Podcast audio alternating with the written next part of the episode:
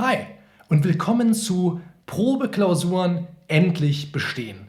Mithilfe dieses brandneuen dreiteiligen Online-Trainings wirst du in nur 30 Tagen neue Zuversicht für deine Examensvorbereitung gewinnen, ohne mehr Wissen erwerben zu müssen. Und das selbst dann, wenn du bislang durch jede einzelne Probeklausur gefallen bist. Mein Name ist Michael vom Feld, für den Fall, dass du mich nicht kennen solltest. Und ich arbeite seit Dezember 2015 als selbstständiger Repetitor. Und in dieser Zeit habe ich mehr als 90 Studierenden zum Erreichen ihrer Ziele im Examen verholfen.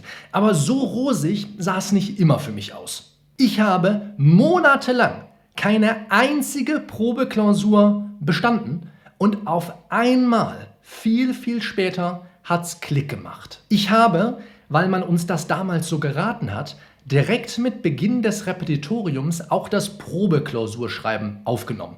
Also im Frühjahr 2012 vor etwas mehr als zehn Jahren. Bei meiner ersten Probeklausur war ich mir super sicher, sie bestanden zu haben. Ich dachte, ich sei gut in Strafrecht. Drei Punkte waren das Ergebnis. Ich war so enttäuscht von diesen drei Punkten, dass ich meinen Mitstreiterinnen und Mitstreitern nicht einmal von meinem Ergebnis erzählte. Und daraus ergibt sich auch schon die allererste Handlungsempfehlung für dich aus diesem Online-Training. Warte so lange mit dem Schreiben von Probeklausuren, bis du dich an zahlreichen kleinen Fällen probiert hast, um überhaupt erstmal eine solide Falllösungstechnik auszubilden. Nun ja, fortan quälte ich mich fast jedes Wochenende in den Hörsaal und setzte mich während der Bearbeitungszeit mit meinen Kommilitonen zusammen an einen runden Tisch in der Cafeteria. Was haben wir da gemacht? Wir haben bei einem gemeinsamen Kaffee unsere jeweiligen Lösungsansätze diskutiert und das hat rückblickend sogar noch am meisten gebracht. Leider habe ich dann nach unserer kleinen Diskursrunde meine Reinschrift immer nur halbherzig angefertigt und so wirklich monatelang kein realistisches Bild von meinen Fähigkeiten erhalten. Und aus dem, was ich hier so am Rande gemacht habe, weil es uns einfach Spaß gemacht hat, und Spaß ist immer ein schönes Indiz für Effektivität, kann ich dir nur empfehlen, zweite Handlungsempfehlung in diesem Video. Bilde eine oder schließ dich einer Lerngruppe an und dann macht ihr wirklich das interaktive Falltraining auch zu einem Bestandteil eurer Lerngruppe. So, wir springen etwas in der Zeit. Also im Sommer 2012 habe ich dann endlich meine erste Probeklausur bestanden, jedoch Hilfsmittel genutzt. Und heute, eigentlich schon damals, war ich davon überzeugt, dass ich sie auch ohne Prüfungsschemata zu verwenden bestanden hätte. Aber vor allem hätte ich wenigstens was dabei gelernt. Meine erste Probeklausur, die ich dann tatsächlich ohne Hilfsmittel bestanden habe und bei der ich wirklich gezielt versucht habe, die Examenssituation, die mich später erwarten würde, so gut es geht nachzubilden, die war im, halte ich fest, November 2013, also mehr als anderthalb Jahre später. Einfach nur insane, wenn ich jetzt daran zurückdenke. Dass ich mich frühzeitig aufgegeben hätte, konnte man mir immerhin nicht vorwerfen. Schade bloß, dass ich so wenig über meine Leistungen reflektiert habe und offenbar kein großes Interesse daran hatte, aus meinen Fehlern zu lernen. Und daraus ergibt sich auch schon unsere nächste Handlungsempfehlung. Und wenn du so willst, gleich eine ganze Palette an Handlungsempfehlungen für deine Probeklausuren. Nimm Probeklausuren ernst oder lass es direkt bleiben. Ja, verwende keine Hilfsmittel. Bereite die Klausuren umfassend nach. Fünf Stunden schreiben, fünf Stunden nachbereiten sind keine Seltenheit. Ganz, ganz wichtig, bitte berücksichtige das. Wir springen wieder etwas in der Zeit, denn ich möchte dir noch von meiner besten Probeklausur erzählen. Und das war die, bei der ich am allerwenigsten bis gar kein Vorwissen hatte. Das war die Klausur Z3621 und die ist auch im Examen gelaufen und weil eine meiner Mitstreiterinnen damals im August 2013 Examen geschrieben hat, liegt mir auch ein originalgetreues Gedächtnisprotokoll zu der Klausur vor. Und das habe ich dir einfach mal unten im Download-Bereich verlinkt, damit du ein Gespür dafür gewinnst. Erstens, was war die Klausur, wo der Michael abgeräumt hat, dazu sogleich. Und zweitens, was muss ich selber leisten, um in solchen Klausuren gut zu sein? Meine Lösung zu der Klausur wurde mit 8 Punkten bewertet. Ja, das war tatsächlich die beste Probeklausur, die ich je zustande gebracht habe. Und das, obwohl eine der vier Fallfragen von mir völlig unzureichend bearbeitet wurde. Nämlich im Fließtext ohne sauber an irgendeine Norm anzuknüpfen. Da es sich bei der gerade angesprochenen Frage 4 um die mit Abstand anspruchsvollste der vier Fragen handelte, hätte ich diesen Umstand, also keiner im Saal hat wirklich eine Ahnung, noch viel stärker ausspielen sollen und einfach auf meine Fähigkeiten vertrauen. Dann wäre ich definitiv auch in dieser Probeklausur im zweistelligen Bereich gelandet, was mir dann erst in meinen Examensklausuren gelungen ist, auch nicht schlimm. Solche exotische Klausuren, wie gesagt, du findest das Gedächtnisprotokoll unten im Download-Bereich, solche Klausuren mit reichlich unbekannten Normen und Problemen, die zwingen dich förmlich dazu, systematisch zu arbeiten, die juristischen Methoden anzuwenden und überhaupt eigenständig zu denken und dich nicht nur auf das zu verlassen, was du schon weißt. Schauen wir uns doch einfach mal die Schwerpunkte der gerade angesprochenen Klausur im Überblick an, auf das du weißt, worauf du hättest kommen müssen, wenn du dir den Sachverhalt genauer anschaust. Die erste Frage, die man in der Klausur schwerpunktmäßig beantworten musste, lautete, ist das Recht zur elterlichen Sorge ein sonstiges Recht im Sinne von 823.1 BGB? Du musst in der Klausur also hergehen und dich fragen, hm, wenn das Recht zur elterlichen Sorge, was hier verletzt sein könnte, in 823.1 nicht aufgelistet ist, ist es dann vielleicht ein sonstiges Recht im Sinne der Vorschrift? Du musst dich also fragen, was zeichnet sonstige Rechte in diesem Sinne aus? Du stellst fest, das sind absolute Rechte. Und dann fragst du dich, ob das Recht zur elterlichen Sorge ein absolutes Recht ist und musst dann das im besten Fall noch normativ anknüpfen. Die zweite Frage, auch etwas ungewöhnlich, Vaterschaft. Aber nicht biologische Vaterschaft, sondern der rechtliche Vaterschaftsbegriff. Mit dem biologischen sind wir nämlich alle vertraut, das kriegen wir wohl hin, aber wo finden sich überhaupt Normen zum rechtlichen Vaterschaftsbegriff? Wie geht das alles? Das habe ich in der Klausur zum allerersten Mal gelesen und musste trotzdem die Normen anwenden und unter sie subsumieren. Und das gelingt einem nur, wenn man wirklich auch mit unbekannten Normen sich vertraut macht, indem man sich regelmäßig an ihnen übt. Du musst nicht die Normen kennen, du musst nicht mehr Normen kennen, als du wahrscheinlich jetzt schon kennst, aber du musst an ihnen üben. Du musst das üben, aus diesen Normen Rechtsfolge und Tatbestand zu gewinnen, eigenständig ein Prüfungsschema zu erstellen und so weiter und so fort. Dritte Rechtsfrage, die sich stellte. Sind Detektivkosten als Rechtsverfolgungskosten, so nennt man das, überhaupt ersatzfähig? Die Norm, um die es ging, war auch dort 823.1 und das spielt mir wieder ganz gut in die Karten, als ich ja regelmäßig sage, dass die ganzen unbekannten Probleme immer bei bekannten Normen lauern. 823.1 hm, ist die bekannteste Norm. Du wirst kaum eine Norm finden im Zivilrecht, die du häufiger anwenden kannst.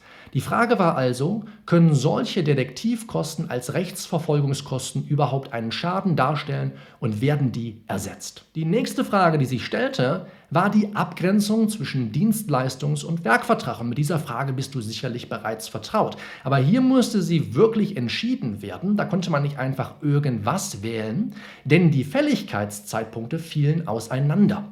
Einmal galt nämlich für das Dienstleistungsrecht 614 Satz 1 BGB und für das Werkvertragsrecht 641 Absatz 1 Satz 1 BGB.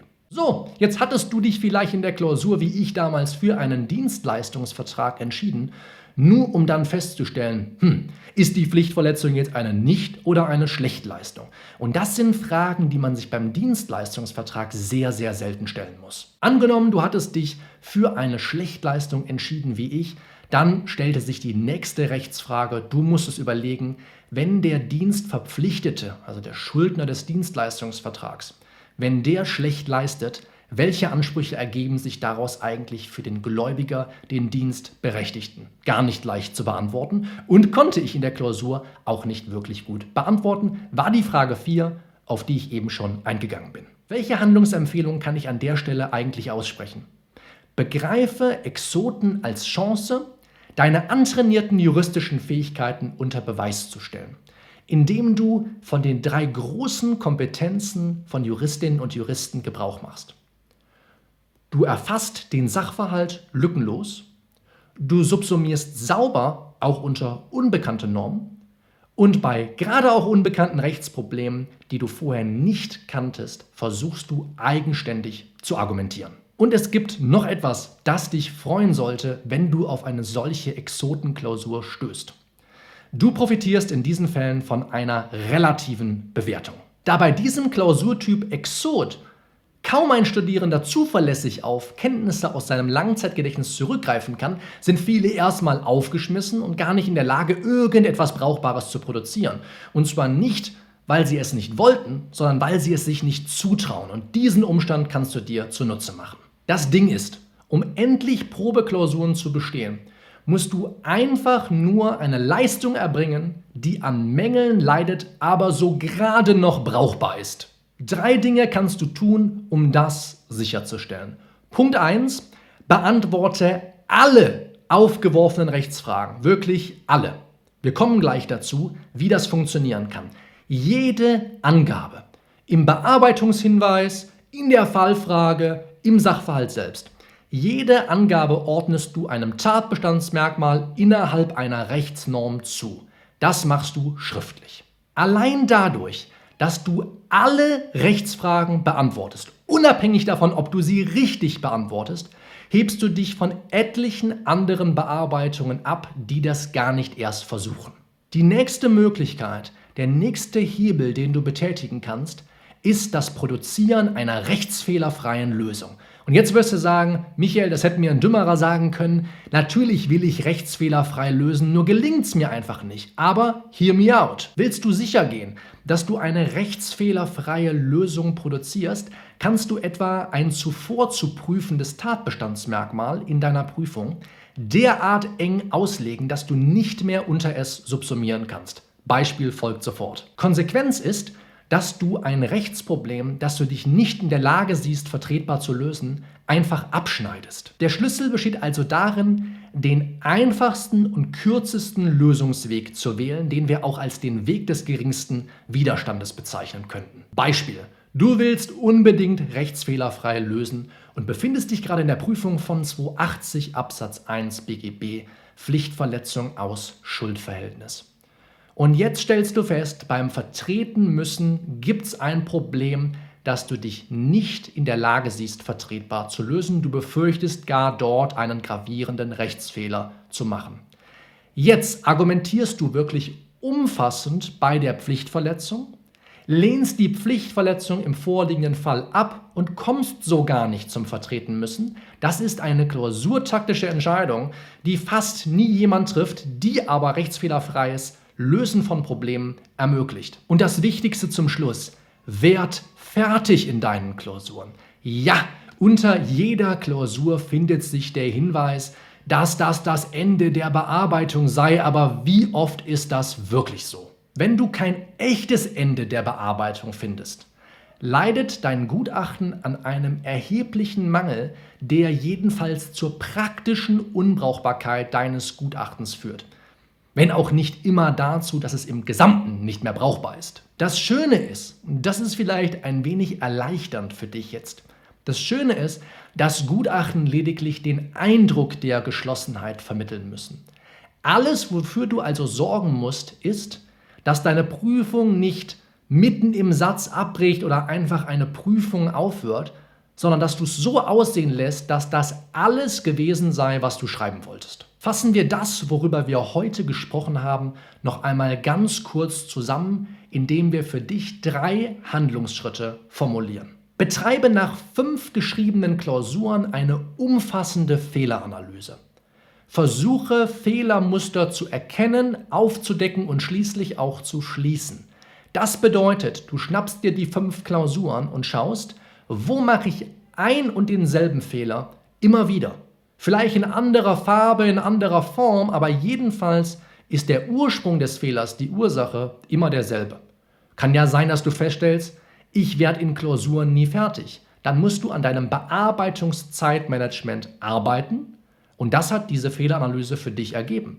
Vielleicht stellst du aber auch fest, dass du nie richtige Obersätze bildest. Was auch immer es sein mag, versuch zu schauen, welche Fehlermuster erkennbar sind und sie dann gezielt anzugehen. Übe dich regelmäßig an untypischen Klausuren und Rechtsproblemen. Eine Kernkompetenz von Juristinnen und Juristen ist es, auch mit Unbekanntem umgehen zu können. Trainiere das ganz gezielt jede einzelne Woche. Und zu guter Letzt, fokussiere dich bei der Bearbeitung jeder Probeklausur bis auf weiteres darauf, eine gerade noch brauchbare Lösung zu produzieren, die das Bestehen bedeutet. Versuche nicht mehr anzuvisieren, versuche mit den drei Hebeln zu arbeiten, über die wir gerade eben gesprochen haben. Und wenn du jetzt in den Download-Bereich schaust, wirst du sehen, dort findest du noch einen Bonusleitfaden, der diese drei Punkte noch einmal umfassend aufgreift. Fertig werden hatten wir zuletzt, rechtsfehlerfrei lösen hatten wir davor und den Sachverhalt lückenlos erfassen, indem du alle aufgeworfenen Rechtsfragen beantwortest. Im Download-Bereich findest du aber nicht nur diesen Bonusleitfaden, du findest dort auch noch eine Checkliste mit den Handlungsempfehlungen, die ich heute hier im Video ausgesprochen habe und natürlich das versprochene Protokoll zur Klausur Z3621, um dich daran auch gezielt zu trainieren. Wenn du versuchst, fünf Stunden lang den Gutachtenstil einzuhalten, sei es in deiner Probeklausur oder in deiner Examensklausur sogar, dann wirst du nicht fertig. Wir haben gerade darüber gesprochen, wie wichtig es ist, fertig zu werden. Deine Klausur leidet sonst an einem Mangel, der zur praktischen Unbrauchbarkeit deines Gutachtens führt. Deswegen schauen wir uns im nächsten Video, das am Freitag erscheint, zusammen an, wie du sicherstellst, dass du an den entscheidenden Stellen umfassend argumentierst und trotzdem fertig wirst, indem du an den richtigen Stellen den richtigen Stil verwendest. Wir sehen uns bis dahin.